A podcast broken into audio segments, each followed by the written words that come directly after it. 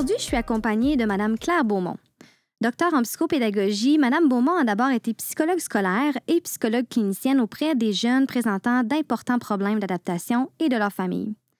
Aujourd'hui, elle est professeure titulaire au département d'études sur l'enseignement et l'apprentissage de la Faculté des sciences de l'éducation de l'Université Laval. Elle a dirigé la chaire de recherche sur le bien-être à l'école et la prévention de la violence entre 2012 et 2023, de même que le monitorage national de la violence dans les écoles québécoises entre 2013 et 2019. La professeure Beaumont a toujours eu à cœur que ses recherches contribuent à améliorer la qualité de vie des élèves et du personnel scolaire. Bonjour Claire. Bonjour Marie-Pierre. Merci de prendre le temps de discuter avec moi aujourd'hui.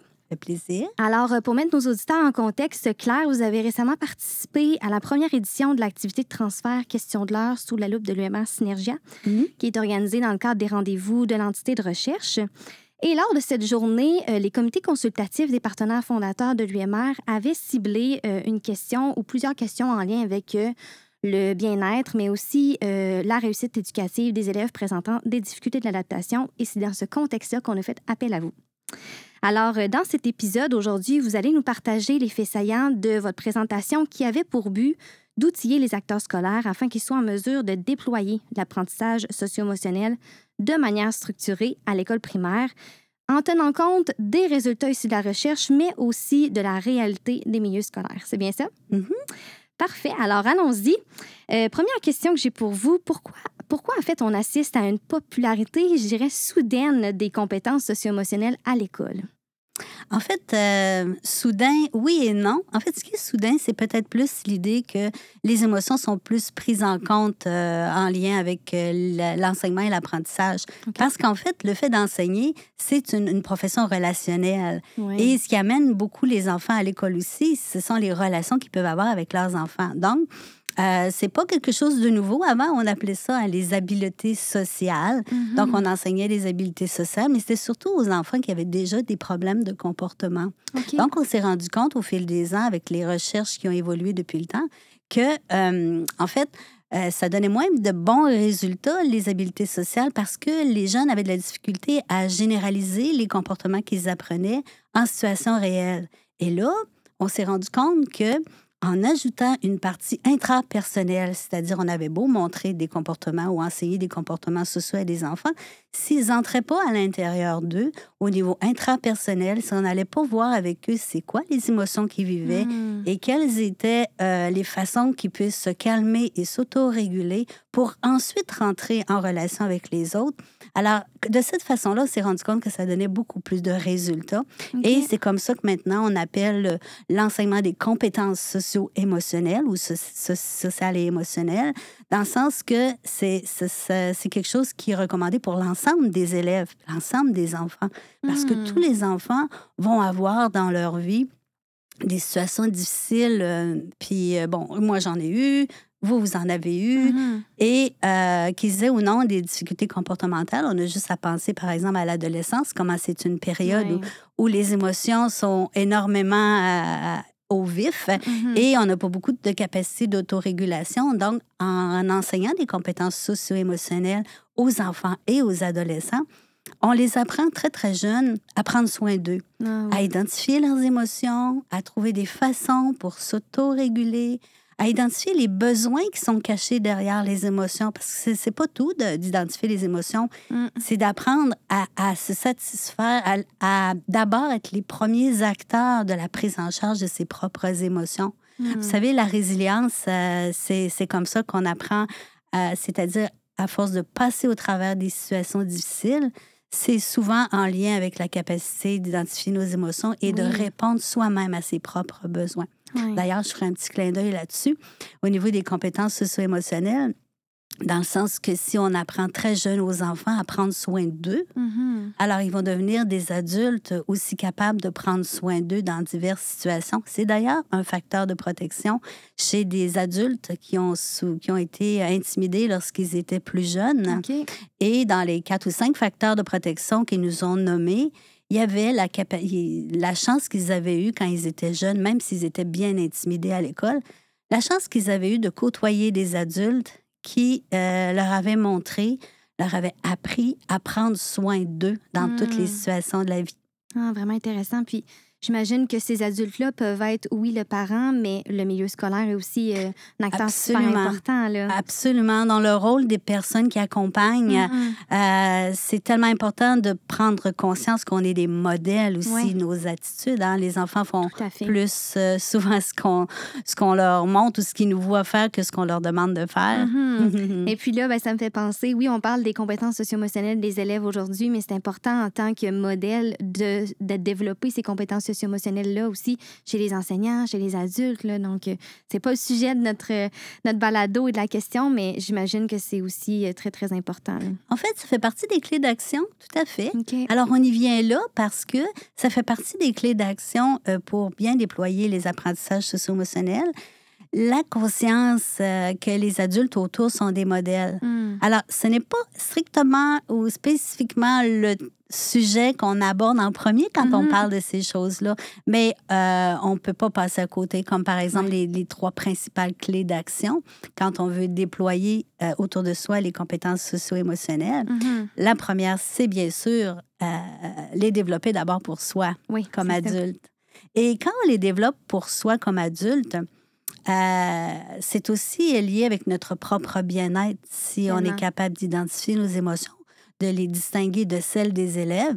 Mm. Alors, tu sais, quand j'ai dit un élève m'a fait telle chose, hein, l'élève ne t'a pas fait telle chose. Mm. C'est toi qui as vécu des émotions par rapport à ce que l'enfant a fait et c'est toi qui gères les émotions. Puis une des premières choses à se rappeler quand on est dans le domaine des émotions, c'est que nos émotions nous appartiennent. Oui, tout à fait. Alors, tantôt, quand je disais, il ne s'agit pas juste de les identifier, les émotions, il faut savoir trouver le besoin qui se cache derrière, le besoin qui n'a pas été satisfait, et la prise en charge de ces émotions-là. Mm. Donc, si on est un adulte, qu'on apprend à prendre en charge nos propres émotions, à ne pas les mettre sur le dos tout le temps des autres, c'est sûr qu'il peut y avoir des situations environnantes qui font en sorte qu'on est dans des, dans des, dans des situations euh, embêtantes ou pas confortables. Ouais. Mais c'est d'abord à, à soi de se demander qu'est-ce que ça me fait vivre ces, situations-là et qu'est-ce que moi je peux d'abord faire pour répondre à mes besoins qui ne se sont pas faits. Mhm. Voilà. Très intéressant. Ça m'amène vraiment en lien avec euh, ma deuxième question. Euh, je demanderais comment on fait en fait pour intervenir de manière structurée pour développer les compétences sociales et émotionnelles des élèves, puis quelles sont aussi les conditions à mettre en œuvre, à respecter ou les conditions d'efficacité pour augmenter les chances de réussite, les chances que ça fonctionne. Oui, alors j'aime beaucoup la question parce que comme dans tous les, les- les types d'interventions, on parle de conditions gagnantes, OK? Ouais. C'est-à-dire que en- dans l'absence de ces conditions-là, il y a moins de chances que nos interventions Mhm. réussissent. Alors, j'aime aussi le terme structuré parce que pour moi, structuré, ça ne veut pas dire nécessairement euh, des kits ou des programmes tout faits et que j'ai ça clé en main, Euh, même si ça peut paraître sécurisant d'avoir des activités clés en main. Dans le domaine des compétences socio-émotionnelles, euh, il peut y avoir différentes façons de déployer euh, ces compétences-là. D'ailleurs, je ferai un aparté euh, quand on parle d'apprentissage socio-émotionnel. On parle de quelque chose qui se produit tout au long de la vie. C'est vraiment un processus, Mm. euh, comme un processus d'apprentissage continu sur soi, sur les autres et sur nos environnements. C'est comme si, en fait, ce que je suis en train de faire avec vous, lorsque je vais sortir d'ici, je vais avoir appris, je vais avoir avancé un peu dans, dans, dans mon Mhm. évolution aussi. Donc, euh, il faut, on peut être structuré, organisé euh, dans les conditions, les trois principales conditions qu'on retrouve là, dans les écrits. Euh, il faut d'abord euh, avoir des, se donner des conditions de travailler avec euh, stratégie, d'utiliser des stratégies. Des stratégies pour bien déployer les compétences socio-émotionnelles. À ce moment-ci, on parlerait d'un cadre théorique. D'un cadre de référence, je dirais plutôt, parce que c'est plus que de la théorie. Un cadre de référence, ça nous permet de, de- de planifier nos interventions, d'en créer même des, des- des- des interventions ou des ateliers en classe qui nous ressemblent ou des ateliers qu'on connaît, qu'on a pris dans d'autres programmes Mhm. et qui nous plaisent. Donc, lorsqu'on enseigne quelque chose qui nous plaît, ben, en fait, euh, on a plus de chances que le message passe. Donc, Ouais. euh, structurer à, à partir d'un cadre de référence, euh, il y a différents, différents cadres de référence sur les compétences socio-émotionnelles, si ce n'est que celui-là de l'organisme Castle, Mm. euh, qui est cet organisme qui a bien, euh, qui a vraiment bien contribué à faire connaître les compétences, euh, l'enseignement des compétences socio-émotionnelles dans les écoles. Alors, euh, on parle généralement d'un cadre de référence euh, avec cinq ou six domaines de compétences à développer. moi, je travaille avec un cadre de référence que j'ai développé avec des partenaires avec six domaines de référence. Mm-hmm. Mais ça, ça tourne toujours autour de, par exemple, la conscience de soi. On va dans l'intrapersonnel. Donc, euh, euh, l'identification des émotions, des besoins qui vont avec ça et l'autorégulation de ces émotions, se donner des moyens. Ensuite, un autre domaine de compétences, on s'en va dans les compétences plus au niveau euh, relationnel. Là-dedans, on a la conscience sociale mm-hmm. qui permet de développer des aspects, par exemple, l'empathie, c'est quelque chose qui nous mm. permet d'aller à la rencontre de l'autre. Donc, si on n'est pas d'abord été dans les premières compétences du domaine de l'intrapersonnel, du domaine du moi, je vais avoir de la difficulté à écouter l'autre parce que je vais être trop empli de mes propres choses. Donc, c'est pas de nier nos émotions, mais c'est de faire avec et c'est pour se concentrer sur l'autre, il faut être capable de laisser nos propres préoccupations de côté pour un moment. Mm-hmm. Donc, euh, on parle de développer l'empathie, développer l'écoute de l'autre. Très souvent, juste écouter, ça fait une différence pour l'autre. Ensuite, on parle des, compétences plus relationnelles comme telles au niveau de la communication. Mm-hmm. Apprendre à faire des messages clairs, apprendre à avoir des, conversations courageuses, c'est pas toujours facile, mm. à gérer des conflits. Et enfin, ce qui nous amène à prendre des décisions responsables, euh, une fois qu'on a identifié nos émotions, qu'on s'est apaisé, puis qu'on est allé à la rencontre de l'autre pour discuter de façon plus calme, mm-hmm. on peut prendre des décisions plus éclairées. Alors, c'est le modèle conceptuel qui a été élaboré par Castle et avec mon équipe, nous, on a rajouté le domaine de l'interdépendance. Donc, l'interdépendance, c'est surtout fait, ça nous a surtout montré que pendant la pandémie, on était tellement interdépendants ah des autres. Alors, les décisions que je prends ont un impact sur les autres. Les décisions que je prends peuvent avoir un impact sur mon milieu. Mais c'est mm-hmm. aussi être conscient de l'interconnexion. Et je ne parle pas du web, là, de l'interdéconnexion entre les individus on vit sur une planète, on vit dans un monde plus grand que soi et on peut contribuer à ce monde-là. Je parle, par exemple, à l'éco-responsabilité, mais c'est surtout dans le domaine de l'interdépendance qu'on va venir travailler le climat scolaire. Hmm. Donc, le climat scolaire se, se, se, développe avec la conscience de l'interdépendance, que ce que je fais a un impact sur l'autre et ce que les autres font a un impact sur moi et ensemble, on construit notre climat. Donc, euh, c'est donc euh, agir de façon structurée, c'est se, doter d'un cadre de référence qui nous plaît, qui nous convient. Mm. Ensuite, la deuxième condition, c'est d'agir intentionnellement. C'est-à-dire, on fait déjà on fait déjà beaucoup de choses au quotidien avec les enfants qui contribuent à développer leurs compétences sociales et émotionnelles. Mais il s'agit de se rendre compte d'abord de tout ce qu'on fait et d'être conscient que lorsque, par exemple, je, j'ai deux enfants sur la cour de récré qui sont en conflit, euh, si je choisis de régler leur conflit à leur place, est-ce que je suis en train de leur apprendre à régler, à prendre les mm. choses en main? Saisir l'occasion. Hein. Exactement. Alors, si je suis conscient de l'opportunité du mm. beau laboratoire que j'ai en face de moi pour accompagner les jeunes, leur faire rappeler, par, par exemple, les, les, les étapes de la résolution de conflit qu'on a apprises en classe, c'est sûr que sur le moment, ça va être plus long. Par contre, c'est des petites graines qu'on sème pour aider ces enfants-là à se prendre en main mm. et ils vont apprécier d'autant plus de nous voir comme des mentors plutôt comme des contrôleurs. et la dernière condition, j'y arrive, c'est vraiment de travailler en collaboration. C'est-à-dire, mm. plus on va être d'adultes autour qui partageons les mêmes valeurs, qui croyons que les émotions, il faut, en prendre, faut en prendre compte dans les apprentissages, euh, en fait, et qu'on peut travailler avec les parents, avec les, tous les milieux dans lesquels les enfants vont, dans les milieux sportifs, mm. dans la communauté, plus on va être des adultes qui allons donner des modèles, plus on va euh, contribuer au développement euh, des compétences socio-émotionnelles des enfants de manière durable. Oui, c'est ça. C'est tellement intéressant ce que vous dites parce que j'ai l'impression que certaines compétences socio-émotionnelles qu'on a l'impression qu'ils sont innées chez l'enfant, chez la personne, mais au final, il faut développer ces compétences-là. J'imagine qu'elles peuvent l'être innées chez certains enfants qui ont eu, par exemple, des modèles parentaux euh, qui avaient des bonnes compétences socio-émotionnelles, mais c'est pas le cas pour tous. Là. Donc, des fois, il faut partir de plus loin. Il faut pas l'oublier, ça. Exactement. Puis, ce que, ce que vous dites, Marie-Pierre, c'est aussi vrai dans l'inverse. Euh, il y a des études qui ont montré que des petits enfants de un an, un an et demi, avant même qu'ils aient accès au langage, Mhm. avaient euh, un, un instinct empathique. On Hmm. démontrait, par exemple, dans des vidéos que euh, euh, un adulte, bon, par exemple, échappait plein, plein, plein de volumes par terre et on voyait dans le coin de l'écran le petit de un an et demi, même pas. À peine s'il marchait, il voyait la détresse de l'adulte qui avait Ah. échappé ses volumes et faisait le mouvement d'aller aider. OK? On a aussi euh, observé ces phénomènes-là chez les chimpanzés où il y, a, il y a un instinct d'entraide. Donc, pour aider quelqu'un, il faut être capable de saisir l'émotion qu'il a, donc sortir un peu de soi. Et quand je dis que ça peut être à l'inverse, dans le sens que si des enfants sont comme ça aussi quand ils sont petits, on peut aussi euh, brimer leur désir d'aider les autres lorsqu'on leur demande, par exemple, de se mêler de leurs affaires ou de ne pas aller aider un ami ou de, de rester assis à sa place, de ne pas apporter du soutien aux jeunes. On a tellement, tellement la force du modèle euh, des adultes là, Mm. qu'il faut encourager ça, cette empathie-là, parce que oui, elle se développe, mais oui aussi, elle peut s'éteindre. Hmm, c'est super intéressant. Ça m'amène euh, à ma troisième question, en fait.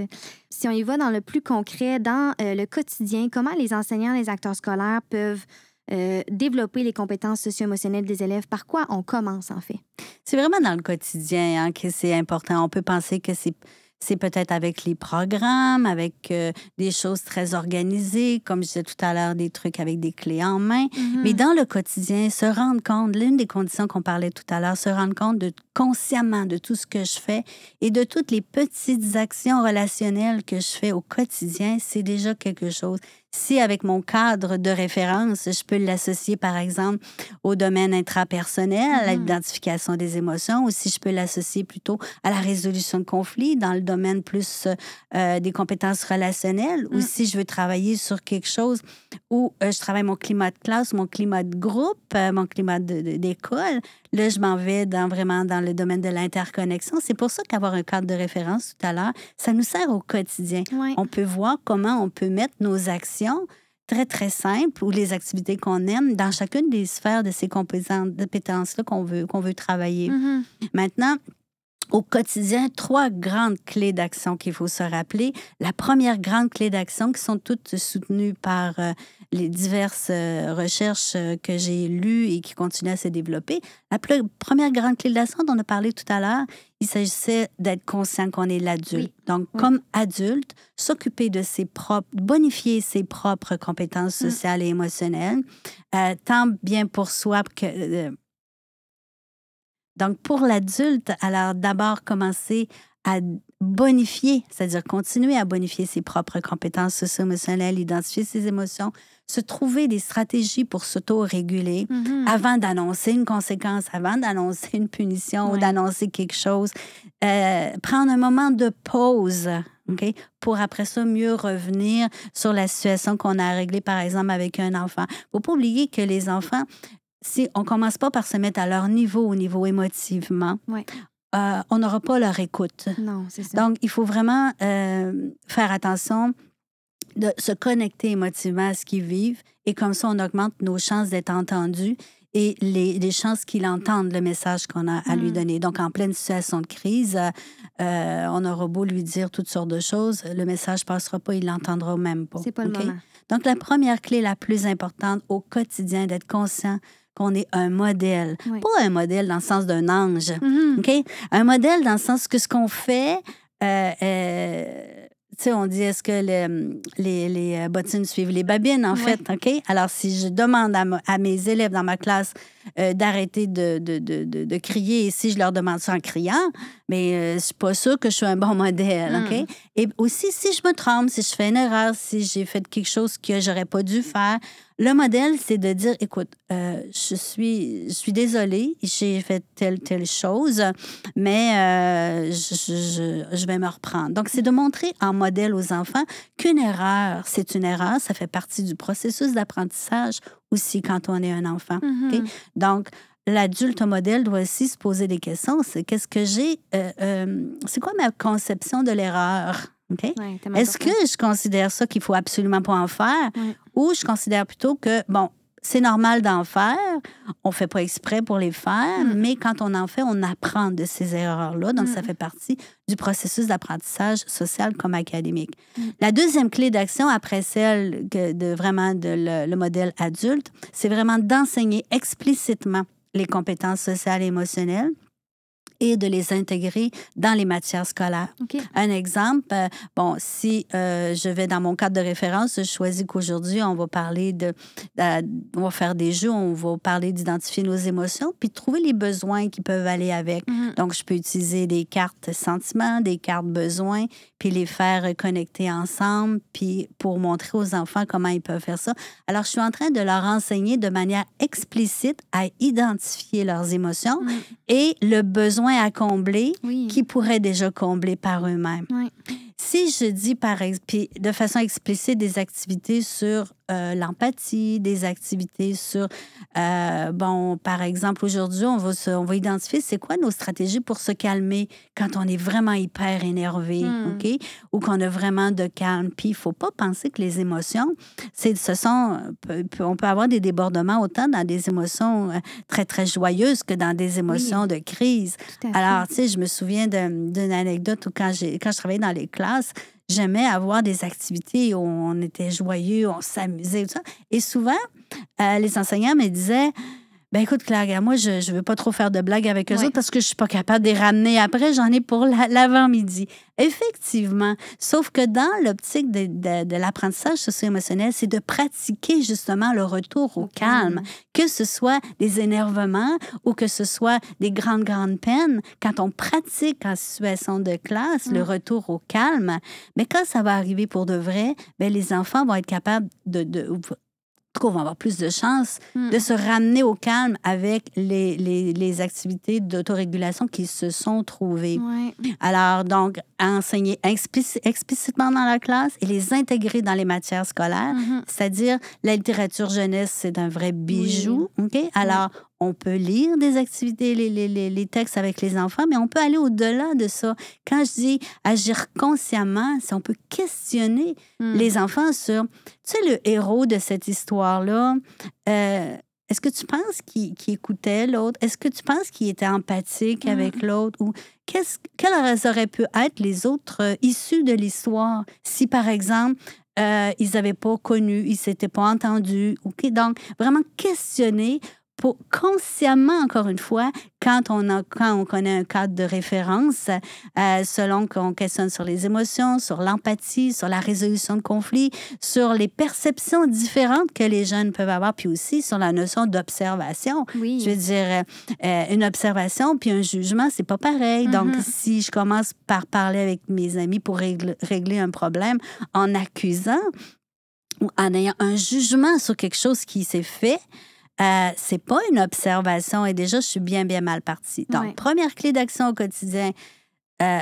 se rendre compte qu'on est, qu'on est le premier modèle. La deuxième clé d'action, c'est d'enseigner parce que des compétences s'enseignent Mhm. explicitement ces compétences-là et les intégrer dans les différentes matières scolaires, Oui. notamment dans le gymnase de l'école. Oui. Et enfin, de les pratiquer dans le quotidien, Mhm. vraiment, à prendre le temps. Comme je disais tantôt, ça, on sème des petites graines, mais petit à petit, on va voir des effets et bien sûr, s'associer les parents.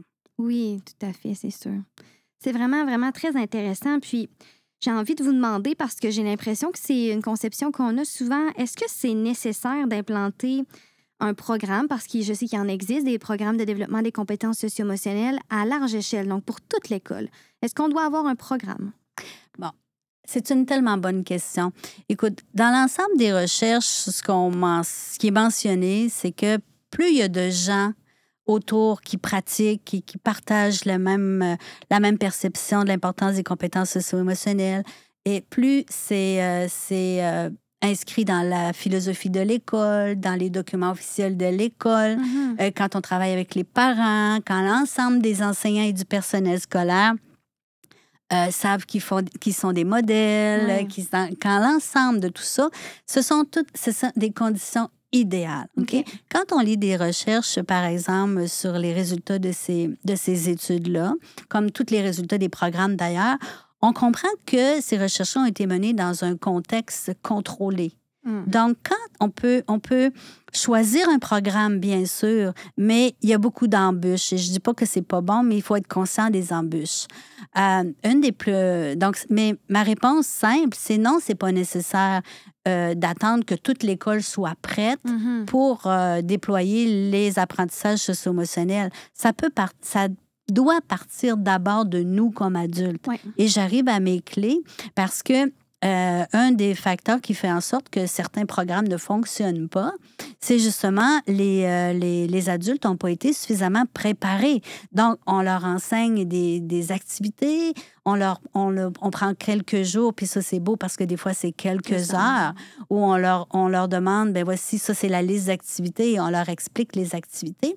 Mais on n'a pas pris souvent très, très conscience de la première clé d'action. C'est vraiment eux qui agissent comme modèle, mais que Hmm. eux aussi comprennent au niveau des émotions tout ce qu'ils doivent enseigner. Donc, un programme de compétences sociales émotionnelles, c'est pas un programme euh, que, euh, que je dirais qui, euh, qui peut être efficace si on n'a pas pris en compte toutes les considérations.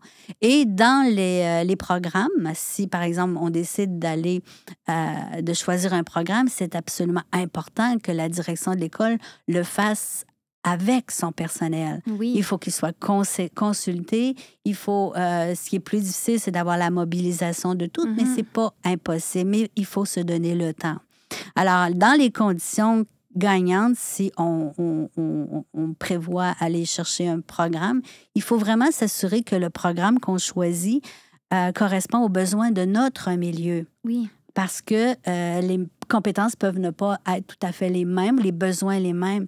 Maintenant, est-ce que dans mon milieu, j'ai les moyens euh, humains, Mm. euh, financiers, euh, les locaux? Est-ce que j'ai les moyens de, de, de, de, de- de bien appliquer ce programme-là selon ce que les conditions gagnantes disent souvent? Oui. Alors, dans un monde idéal, il faudrait que ce soit l'ensemble de l'école, il Mhm. faudrait que ce soit l'ensemble des parents, il faudrait que ce soit l'ensemble de la communauté. J'entendais ce matin là, comment c'était difficile de garder des arbitres dans, le sport Oui, oui. parce que les adultes dans les estrades se chicanent ou sont Mhm. vraiment très, très agressifs. Alors, euh, que ça soit déployé à l'ensemble des adultes, hein, on parlait des modèles tout à l'heure. Alors déjà, à l'école, si on peut enseigner des choses un peu plus euh, euh, émotionnellement euh, positives, si on Oui, peut dire, oui. apprendre à bien vivre ensemble, ça Mm. pourrait peut-être un peu, bon, compenser pour les modèles qui pourraient ne pas avoir à la maison. Mm.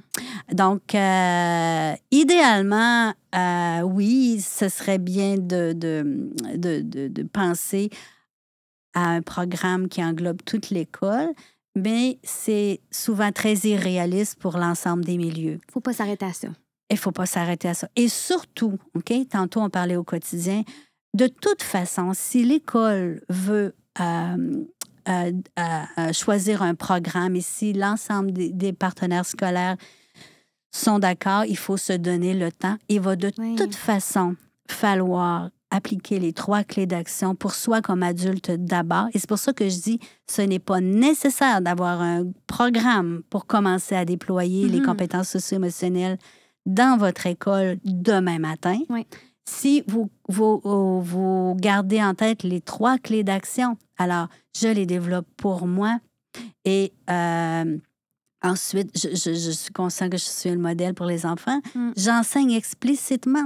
Si j'ai pas de programme ou d'activité clé en main, il existe une multitude de programmes où, comme prof, euh, comme enseignante ou comme intervenant, Il y en a que j'aime plus que d'autres. Et encore une fois, je reviens à mon cadre de référence et je peux choisir des activités. Mhm. Et aussi, euh, une, un des avantages, parce qu'il y a des avantages puis des inconvénients entre avoir un programme euh, clé en main et pas, mais un des avantages euh, de, de ne pas en avoir un tout fait, c'est que je peux me le constituer moi-même à partir aussi des, Oui.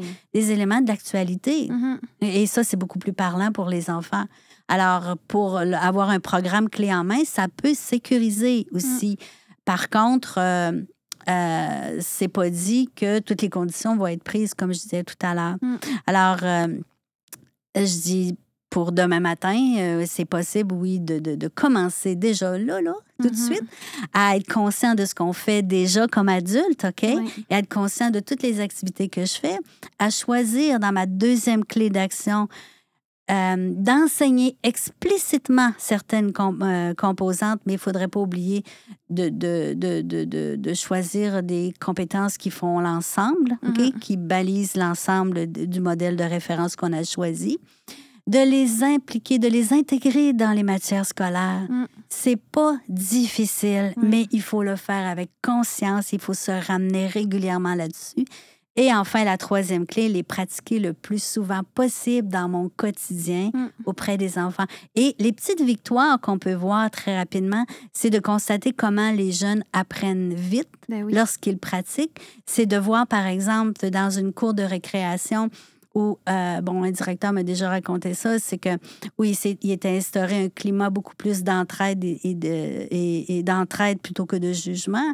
Des jeunes se battent ensemble plutôt qu'un attroupement autour euh, sont là et applaudissent et Mhm. encouragent la bataille.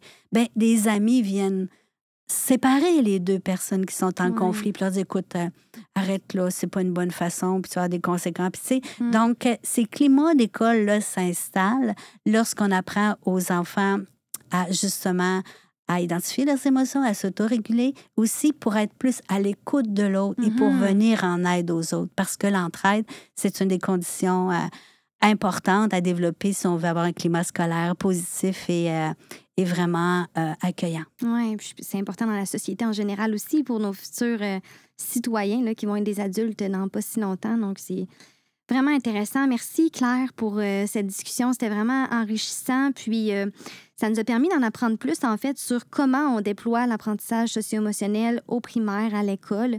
Donc, je t'en remercie. Puis, en terminant, je te donnerai le mot de la fin. Puis, j'aimerais aussi, euh, si tu as des ressources ou des outils à proposer à nos auditeurs euh, qui veulent en, avo- en savoir plus, aller plus loin un peu, euh, peut-être des cadres de référence, je ne sais pas, pour pouvoir là, implanter des, le développement des compétences socio-émotionnelles dans leur classe. Mhm. Alors, en ce qui concerne les ressources, bien sûr, on a des fascicules qui ont été écrits euh, qui s'adressent euh, au personnel du primaire, euh, qui s'adressent aux parents, comment Mhm. déployer les compétences socio-émotionnelles. Et notre toute dernière petite publication qui est vraiment déployer l'appre- l'apprentissage socio-émotionnel à l'adolescence Oui. parce qu'on pense qu'il est trop tard, parce, mais ils ont tellement besoin de ça, les ados. Ils ont tellement besoin de nous aussi. Mhm. C'est nous, les adultes, à trouver une place qui est correcte pour eux, qui est correcte pour nous, mais vraiment euh, les aider à, à se développer au niveau des compétences socio-émotionnelles. C'est un gros cadeau qu'on peut faire aux ados. Donc, ces ressources-là peuvent être disponibles sur le site euh, de l'UMR Synergia Oui, tout à fait. et aussi sur le site de la chaire euh, de recherche bien-être à l'école et prévention de la violence. Mhm. Et si je peux avoir le mot de la fin, Oui. alors ce que je dirais, c'est que en utilisant les trois clés d'action, qui sont vraiment reconnues aussi euh, à partir des recherches, alors ces trois clés d'action, on les a formulées de cette façon-là, on peut déjà commencer à déployer l'apprentissage socio-émotionnel dans notre école demain matin. Mhm. Et peut-être que comme ça, on va aider aux enfants à prendre soin d'eux, Oui. que c'est un beau cadeau à leur faire pour la vie, et peut-être qu'ils deviendront des citoyens assis dans les estrades de hockey, Mhm. qui ne s'appront pas sur la, sur la, la tête, Oui. mais qui vont être capables de respecter les décisions des arbitres.